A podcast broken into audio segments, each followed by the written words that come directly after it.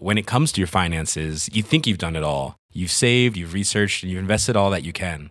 Now it's time to take those investments to the next level by using the brand behind every great investor, Yahoo Finance. As America's number one finance destination, Yahoo Finance has everything you need, whether you're a seasoned trader or just dipping your toes into the market. Join the millions of investors who trust Yahoo Finance to guide them on their financial journey. For comprehensive financial news and analysis, visit yahoofinance.com, the number one financial destination, yahoofinance.com.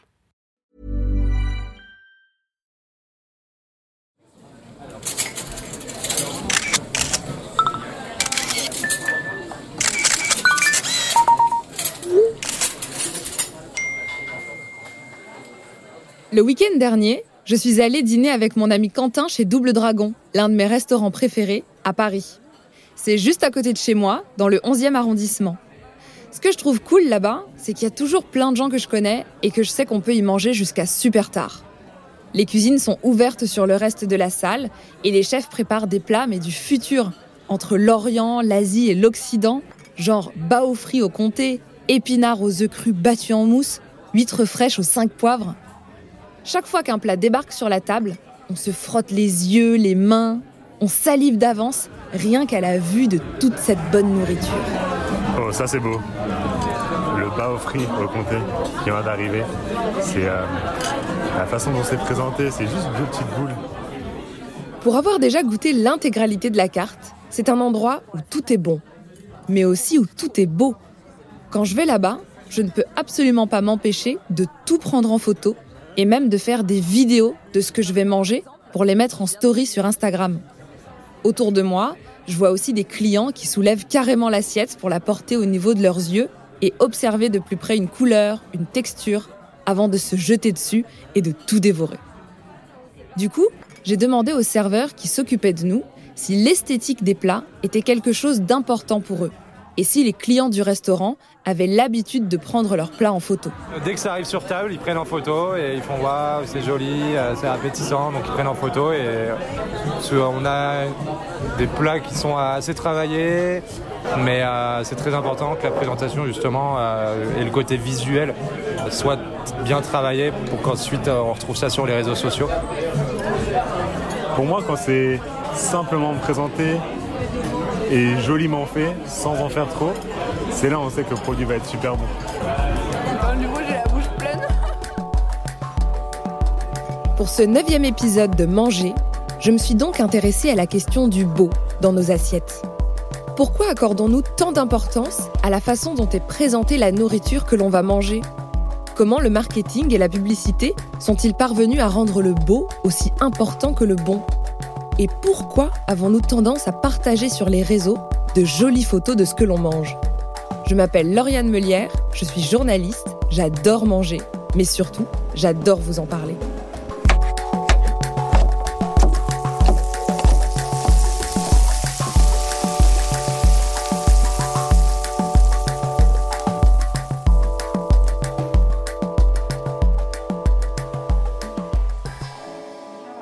Pour mieux comprendre comment on en était arrivé là, je suis allée à la rencontre d'une personne dont le métier est justement d'embellir la nourriture. Elle s'appelle Marlène Dispoto et elle est styliste culinaire. Ça veut dire qu'elle invente ou exécute des recettes, choisit ses ingrédients, puis les met en scène. Elle collabore avec d'autres corps de métier qui, eux, vont immortaliser son travail. Un réalisateur, un photographe, un retoucheur. Elle a déjà travaillé pour Picard, Ikea, Quick ou Fauchon, mais aussi les éditions Hachette, Marabout ou Ducasse. C'est grâce à elle que vous voulez absolument tester cette incroyable recette de patates douces rôties, aperçue au détour des pages d'un livre de cuisine et dont les photos vous ont donné super faim. Et c'est encore elle qui sait comment mettre en scène le burger d'une célèbre chaîne de fast-food pour qu'il nous donne envie, même quand on sait qu'on n'aura jamais le même dans la vraie vie. Oui, c'est nous. Euh, c'est au quatrième. Ok, à tout de suite.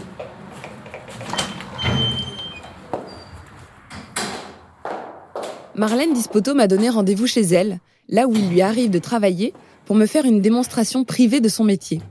Elle est née en Italie, mais habite en France depuis une dizaine d'années. Elle vit dans une résidence moderne du 20e arrondissement, à Paris. C'est un grand appartement, très lumineux, avec une baie vitrée, des plantes partout et une cuisine ouverte.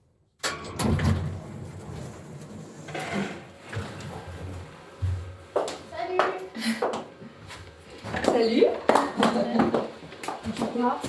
Quand je suis arrivée, j'ai vite compris que tout tournait autour de la cuisine, là où elle prépare ses plats. Entre le frigo, la table de cuisson, le plan de travail, les étagères à épices. Il y avait de grands sacs avec plein de vaisselle de toutes les tailles et de toutes les matières. D'autres avec des bouts de nappe, des serviettes de table. Et puis aussi des fonds de plusieurs couleurs, des planches, un rouleau de lino imprimé et même, posé contre un mur, une porte en bois peint qu'elle avait chinée. Tous ces éléments lui servent de décor pour mettre en scène ses préparations, avant de dresser la nourriture en elle-même.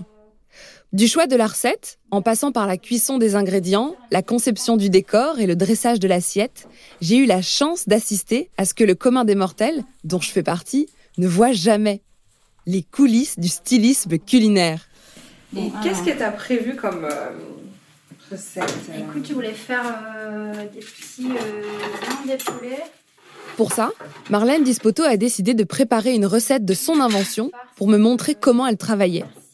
Parce que la saison s'y prêtait et qu'elle trouvait les couleurs harmonieuses, elle a choisi de faire des blancs de poulet farcis avec des légumes d'hiver. Juste des petits légumes verts sautés. J'ai trouvé un truc euh, que j'adore et qui est génial.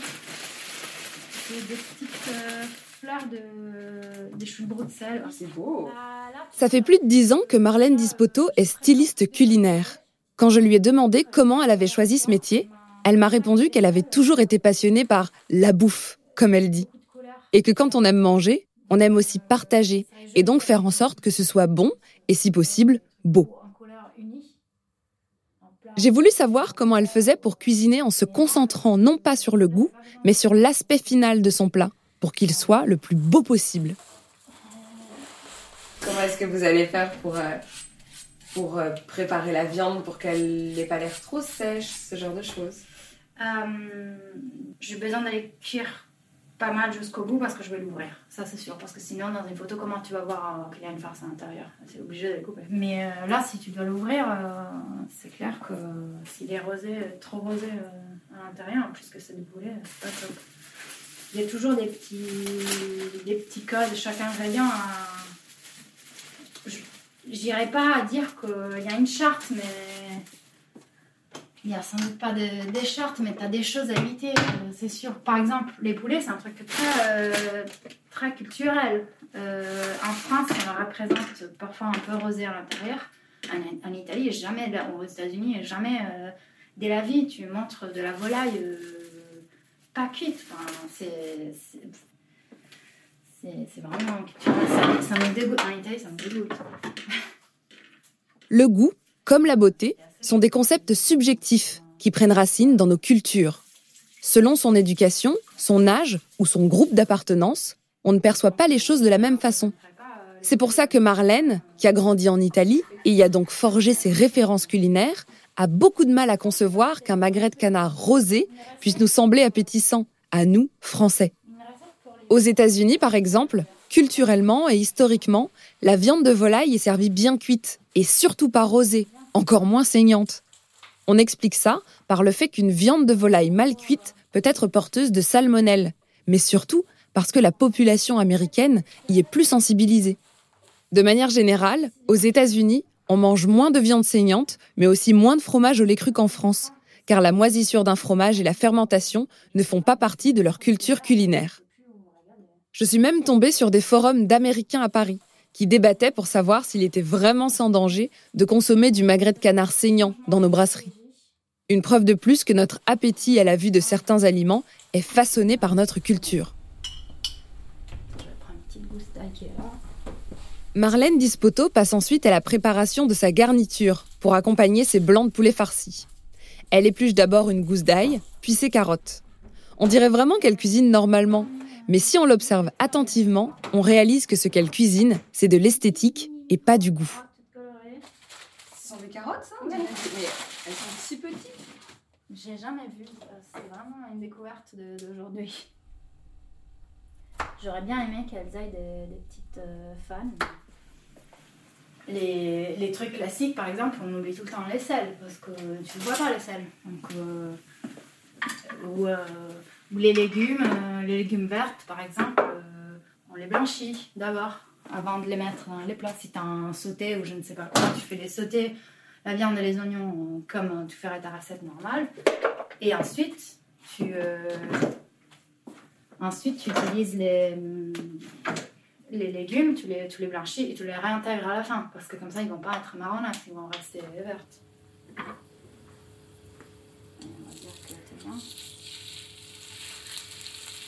Pour cuire son poulet, Marlène Dispoto le retourne toutes les 5 secondes dans sa poêle, en pressant dessus avec une spatule pour qu'il grille uniformément et pas plus d'un côté que de l'autre. Pendant la cuisson, on a continué notre conversation.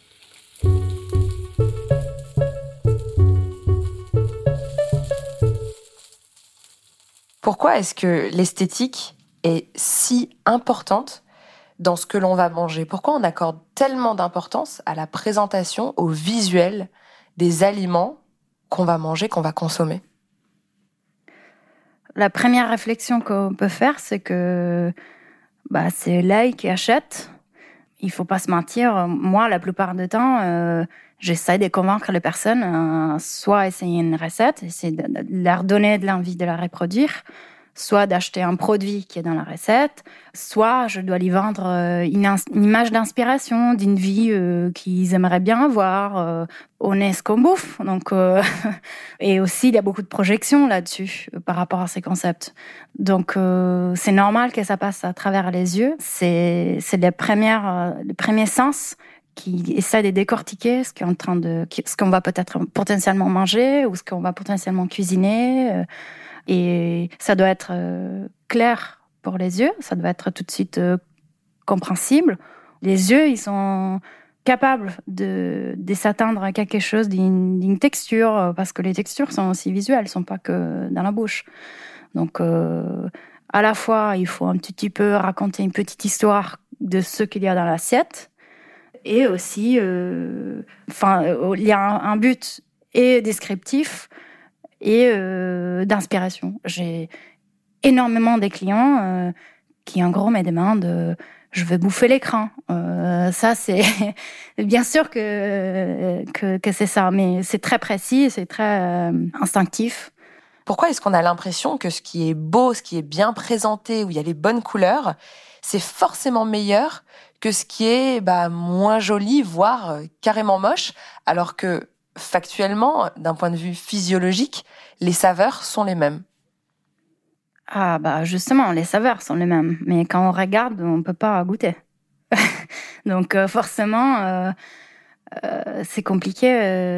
Il y a des choses qui doivent passer à travers les yeux. Donc comme la tendance actuelle dépassée par les visuels pour quelque part à vendre ou donner envie, a pris les déçus, bah, c'est clair qu'on va s'orienter de plus en plus vers des plats qui sont visuellement euh, appétissants. En France, on ne s'est mis à dresser les plats que dans les années 60. Dresser, ça veut dire présenter le contenu d'une assiette de manière à ce qu'il donne envie. Avant ça, ce n'était pas le beau qui prévalait, mais bien le goût, quand on avait la chance de manger varié et à sa faim, comme chez les nobles. Au XIXe siècle, une nouvelle génération de chefs ouvre les premiers grands restaurants. Dans ces établissements, ce sont des serveurs ou des maîtres d'hôtel qui découpent les viandes et préparent les poissons en salle pour les servir aux clients. Ce qui veut dire que les chefs, qui restaient en cuisine, n'avaient pas leur mot à dire quant à la façon dont étaient présentés leurs plats. Quelques décennies plus tard, au XXe siècle, les restaurants se sont multipliés et sont aussi devenus plus accessibles. C'est là qu'est né le service à l'assiette, où le chef et sa brigade préparent et dressent chaque portion de nourriture en cuisine. À partir de là, les chefs se distinguent par les saveurs de leurs plats, mais aussi par la direction artistique de leurs assiettes. On voit alors émerger plusieurs tendances en matière de dressage, comme les compositions graphiques presque équilibristes du chef étoilé Jean-François Piège dans les années 90 ou encore la cuisine moléculaire des années 2000, avec des plats étranges fumant d'azote liquide. Mais si tout ça a été rendu possible, c'est aussi parce que la cuisine s'est allégée et que l'on s'est progressivement éloigné des plats de viande en sauce, des terrines et des pâtés pour privilégier des recettes plus fraîches, plus novatrices, dont les textures, plus techniques, pouvaient s'inspirer d'autres pays. Voilà pour la parenthèse historique.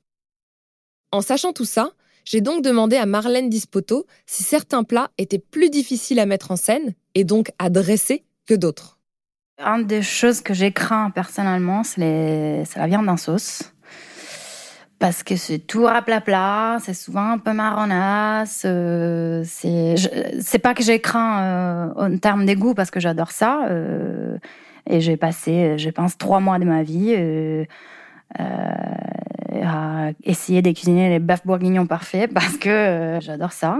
Mais euh, effectivement, on se retrouve dans l'assiette avec un truc euh, marron, une texture de viande qu'on comprend pas forcément parce qu'elle est recouverte de la sauce. Donc, même si on sait très bien que c'est un truc qu'on kiffe, visuellement, prendre en photo, c'est pas évident. C'est donner envie encore moins. Donc, on essaye de voilà, détourner des petites astuces, apporter des petites, euh, des petites euh, touches, peut-être un peu plus fraîches, peut-être un peu plus. On essaie de lui donner une, une, forme un peu plus, euh, de la présenter de façon un peu plus harmonieuse. Peut-être qu'on va mettre une petite pomme de à couper en éventail parfaitement quitte à côté, un peu de poivre. Les gros classiques, c'est les petits brins d'herbes fraîches parce que n'importe ce qui est dans l'assiette avec une petite herbe euh, jolie, graphique, euh, ça donne tout de suite une petite touche de, des fraîcheurs, ça a l'air un, peu plus joli. Euh, c'est un peu plus passable visuellement. Au moins, on a autre chose à regarder que, que blob marron, si la vue d'un blob marronasse ne nous fait pas très envie, alors qu'on sait qu'en vrai, c'est un délicieux bœuf bourguignon, c'est parce que l'on a appris que ce qui n'avait pas de forme, ou que ce qui était marron, était moins beau ou moins bon. C'est aussi une question de génération. Chaque époque porte en elle des codes, des appétences et des visions différentes de la beauté et de ce qui est jugé appétissant ou valorisant. Contrairement à moi, la vision d'un toast à l'avocat n'excite pas beaucoup ma mère, par exemple. Lors de la préparation de cet épisode, j'ai justement discuté de ça avec Marc Bretillot, un designer culinaire français qui fait de l'art avec de la nourriture. Pour lui, nos notions du beau et du bon sont éminemment culturelles. Le fait d'apprécier l'aspect d'une choucroute ou d'un morceau de fromage nous a été inculqué, transmis. C'est l'éducation qui fait que l'on apprécie un aliment ou pas, qu'il s'agisse de son goût ou de son aspect. Il m'a donné l'exemple de la choucroute, un plat que j'adore, en me disant que si on en présentait une à un étranger, il trouverait certainement ça très particulier, voire carrément rebutant. Si l'on aime manger beau, c'est donc parce que notre œil a été éduqué, notamment par la publicité, à penser que le beau, c'était le coloré, le brillant, le frais, et qu'ils étaient synonymes de bon. C'est un conditionnement, comme le fait d'apprécier l'art, le cinéma, la musique, et plus l'on voit de plats différents, plus on affûte son esprit critique. C'est parce que notre sensibilité a été façonnée pour aimer ce qui semble parfait qu'on se retrouve au fast-food à commander des burgers qui nous ont fait rêver dans la pub et à les manger, même quand la réalité n'est pas à la hauteur. C'est là que Marlène Dispoto m'a parlé de l'un de ses shootings avec une grande chaîne de fast-food. Je me suis retrouvée sur le plateau avec euh, une palette entière des pains à burger, des buns. Et là, c'est clair que on s'attend de toi euh, à tous les trier pour trouver les plus jolies, les plus celles qui a levé régulièrement, qui est symétrique, avec euh, une bonne quantité de grains de sésame dessus, que parfois on est obligé de récoller à la pince à épiler, trier toutes les feuilles des salades, toutes les tomates. Euh, on essaye de de représenter les meilleurs cas possibles faits avec les produits réels de, de, de, la marque ou du produit représenté, enfin du, de la préparation représentée. Donc dans les cas du, burger, bah voilà, on trie euh, une palette des, des buns pour en choisir trois, euh, qui ont aussi, ensuite on reconstitue un petit peu. Euh, ça peut être le, le, chapeau des uns et la base d'un autre. On met euh, on met en place euh, étage par étage euh, les burgers donc dans l'ordre prédéfini par la boîte c'est un monde très codé donc celle du fast food donc c'est c'est très spécifique et ça a toujours été représenté avec cette perfection parce que Je pense que c'est aussi une question des. Ça vient des États-Unis, donc c'est une question de, des cultures américaines aussi. Euh. et donc, euh, voilà, tu recoupe parmi les, les éléments qu'on te donne à disposition les meilleurs cas possibles.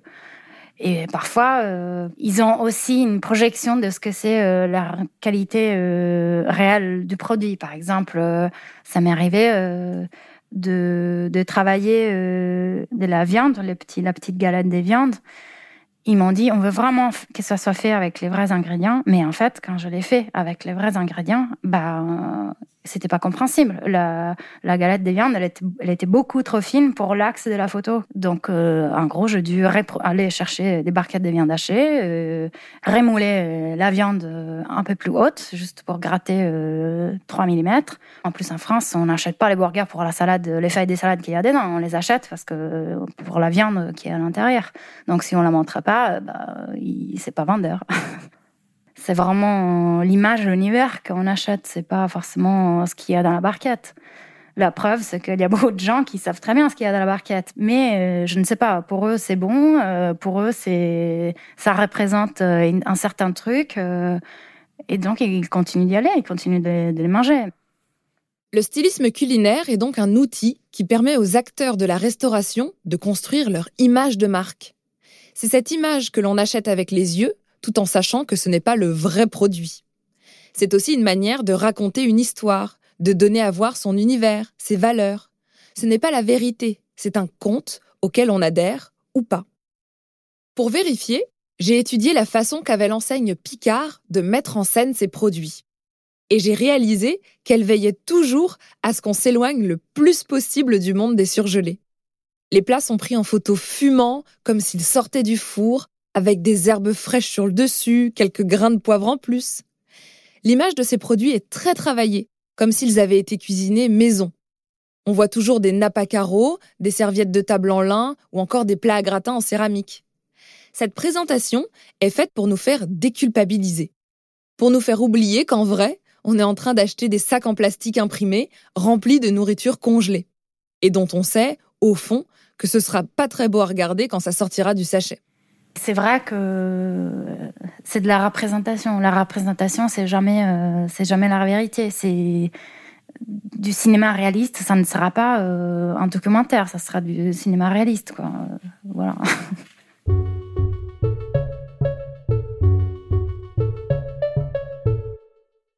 Quand un plat se présente à moi, mon premier réflexe, c'est souvent de le prendre en photo.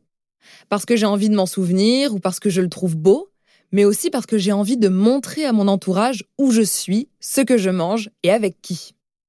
En écrivant les commentaires de cet épisode, je suis même allée jusqu'à réaliser que comme je partageais beaucoup mes expériences culinaires sur les réseaux, j'essayais certainement de faire en sorte que le choix des plats et des restaurants que je montrais soit représentatif de la personne que je suis, ou en tout cas que je voudrais être.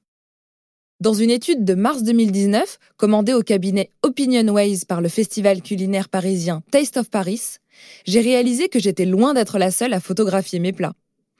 40% des personnes interrogées dans ce sondage ont confié qu'elles prenaient régulièrement en photo leur nourriture pour la partager sur les réseaux. Et quand je vois la façon dont se comportent les personnes des restaurants que je fréquente, je ne suis pas vraiment étonnée par ce chiffre. Mais du coup, ça voudrait aussi dire que nous sommes plus critiques et qu'on entraîne notre œil à rechercher ce qui est le plus visuel, le plus sexy, le plus appétissant. Un peu comme si on devenait, nous aussi, les stylistes culinaires ou les publicitaires de nos propres vies. J'ai parlé à Marlène Dispoto d'un dossier que je nourris sur Instagram et dans lequel j'archive toutes les photos de nourriture qui me donnent envie ou qui m'hypnotisent. Je l'ai appelé Dream Food et c'est un peu le mood board de tout ce que je trouve beau sans même savoir si c'est bon. Est-ce que tu as regardé euh, ces dossiers-là et tu as trouvé euh, des choses dedans que tu t'es dit, mais comment j'ai pu taguer ça? Oui, complètement, parce qu'en fait, je l'ai depuis, ça fait deux ans. Et il y a des trucs que je taguais avant qui étaient, euh, ouais, qui étaient. Aujourd'hui, ça me fait plus du tout rêver. Des plats de macaroni au fromage qui dégoulinent et tout. Aujourd'hui, ça m'écœure des Buddha Bowl euh, incroyables avec euh, de la patate douce un peu grillée, alors que je ne suis même pas fan de patate douce, j'aime pas trop ça. Mais en photo, je veux bien. Tu fais ça à travers un outil qui est Instagram, qui et le but de cet outil, c'est que toi, tu consommes des images visuellement. C'est pas, c'est plus de la bouffe, c'est de la représentation de la bouffe. C'est pas la même chose. Et aussi, je trouve tout à fait euh, normal que les gens puissent s'exprimer à travers euh, leur représentation de, des bouffes aussi. Parce que aussi, au contraire, par exemple, du, design et de la mode, bah, tout le monde bouffe. Donc, euh, tout le monde s'intéresse à ce qu'il bouffe, à peu près. Enfin, et puis surtout, ça coûte moins cher. Dans les sens où euh, c'est beaucoup plus compliqué de s'offrir un, sac euh, Prada euh, que qu'une une bonne pièce de viande chez un bon boucher. c'est c'est beaucoup moins cher. Et puis ça, ça fait appel à tout le monde. Toutes les situations des vies, la campagne, la, ville, on mange tous. Donc c'est c'est normal que bah, comme cette envie de se représenter constamment fourni et poussé par les réseaux sociaux, ça me semble un lien plutôt immédiat que ça soit fait avec la bouffe, qui est une, on va dire une discipline que tout le monde côtoie. À ce stade de notre rencontre, la recette de Marlène Dispoto était presque prête et elle pensait déjà à la façon dont elle allait mettre en scène son assiette. Elle s'est approchée de la baie vitrée pour avoir une belle lumière naturelle et elle m'a expliqué comment elle comptait s'y prendre. je pense que je vais mettre euh, à côté de la fenêtre parce que euh, il va falloir s'en servir de la lumière naturelle. Et euh, bon, comme j'ai de la vaisselle, par chance j'ai la vaisselle d'été, je pense qu'on peut rester sur les bétons cirés qui est sur le sol, mais normalement, j'ai des planches, j'arrive. Hein. Marlène éteint la plaque, range ses ustensiles, s'essuie les mains. Ça sent ultra bon, il est 13h et j'ai pas encore déjeuné. Beau ou moche, à ce moment-là, je pourrais dévorer tout ce qu'elle a préparé. Sauf qu'elle doit d'abord choisir la vaisselle qui racontera l'histoire de son plat. Dans un sac, elle s'est mise à trier des assiettes, à étudier les couleurs des fonds et même du sol. Elle m'a aussi parlé de l'importance des couverts qu'il ne fallait surtout pas négliger. Comment tu fais pour choisir la vaisselle qui va bien? J'ai des objets avec, des couleurs estivales que j'avais pas encore rangé. J'ai des cassettes. J'ai trouvé aux États-Unis. J'ai des couleurs un peu euh, tropicales, un peu vacances, euh, parce que euh, carrément c'était un boulot que j'ai fait en fin décembre et, ça doit sortir l'été prochain. Quoi. J'ai des sacs avec euh, plein de couverts différents. Euh, toujours la proportion des, fourchettes et des couverts, euh, c'est pas forcément tout le temps. il faut toujours trouver des trucs bien proportionnés par rapport à ce que tu fais parce que ça peut donner un rapport d'échelle, surtout avec l'optique de la caméra, ça peut donner un, rapport d'échelle qui, est faussé. Mm si t'as une fourchette trop grande, tu vas avoir l'impression que. Le plat est tout petit. Le plat est tout petit, euh, voilà, c'est des trucs. Euh... Ah est-ce que j'ai mis le pain Là, le pain, il va servir à quoi? Juste euh, à amener de la vie. Parce que si je te mets une assiette là, au milieu de la scène, et je te mets rien autour, pas un verre, à part du. C'est. C'est faux. Hmm. Du pain, euh, c'est parce que vraiment, dans ta vraie vie tu, mangerais ça avec du pain, pain. Marlène Dispoto a mis tous les éléments sur l'assiette. Il y avait le blanc de poulet, des carottes colorées, du houmous. Elle a même coupé des tranches de pain et laissé traîner des miettes près de l'assiette, comme si quelqu'un était déjà en train de manger. C'était coloré, brillant, grillé et frais à la fois. En un mot, bah c'était beau. Comment est-ce que vous avez fait votre composition là, par exemple? Il y a quoi? Euh, euh, là, euh, j'essayais de, choisir euh, des tons, des couleurs qui, qui, sont plutôt uniformes, donc entre les bleus clairs, les verts d'eau, avec une touche de gris à l'intérieur, parce que je sais que la nourriture, elle va être très très colorée, et donc j'ai besoin de, des contrastes pour la pour la faire ressortir, j'ai besoin des contrastes. Donc, euh, c'est des tons très sobres et très, euh, on va dire, chic. Euh, parce que j'ai besoin. Et les, les, couleurs froides marchent particulièrement avec tout ce qui est beige, tout ce qui est rouge, rose, vert. donc j'ai essayé de me concentrer là-dessus. Et, et, autour de l'assiette et autour de la nourriture, j'essayais d'apporter des touches de vie. Donc il y a euh, il y a un petit bol avec euh, des tranches de pain, avec euh, une tranche de pain qui était un peu déjà mangée. Donc on amène une petite présence humaine. Tu as des verres d'eau parce que c'est pas juste. on mange pas juste ce qu'il y a dans l'assiette, on boit avec. On essaie de se mettre dans un contexte de, table où on s'imagine qu'au-delà de l'assiette, il y a d'autres choses qui se passent. une petite histoire.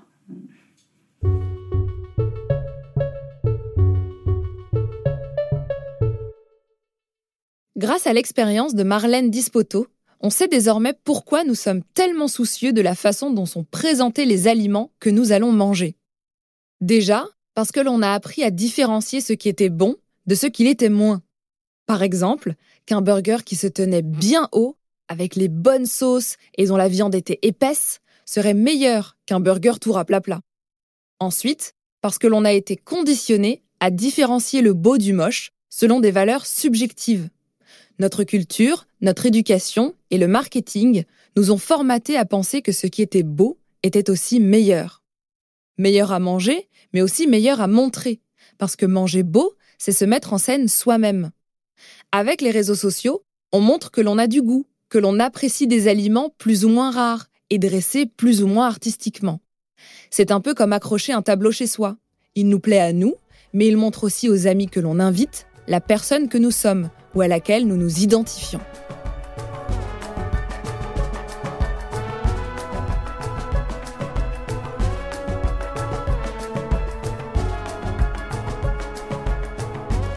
Vous venez d'écouter le neuvième épisode de Manger.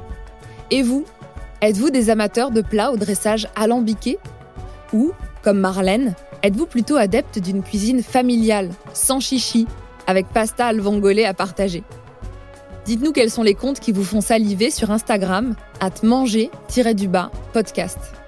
Vous pouvez aussi m'envoyer les photos de vos derniers plats en DM, at Lauriane avec deux N, M-E.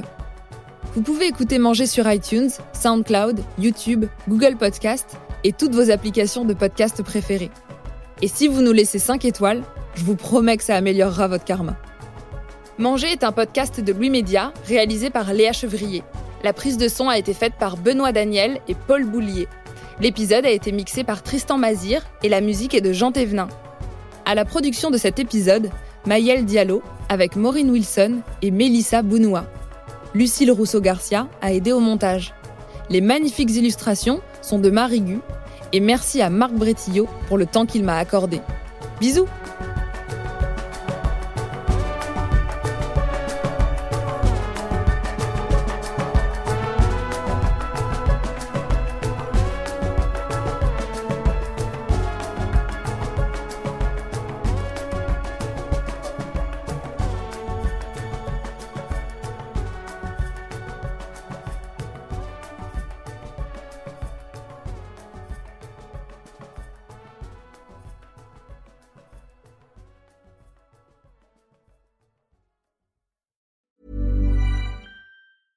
when it comes to your finances, you think you've done it all. You've saved, you've researched, and you've invested all that you can.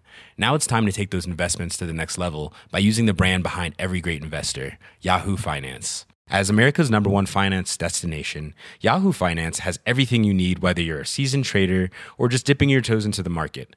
Join the millions of investors who trust Yahoo Finance to guide them on their financial journey. For comprehensive financial news and analysis, visit yahoofinance.com the number one financial destination, yahoofinance.com.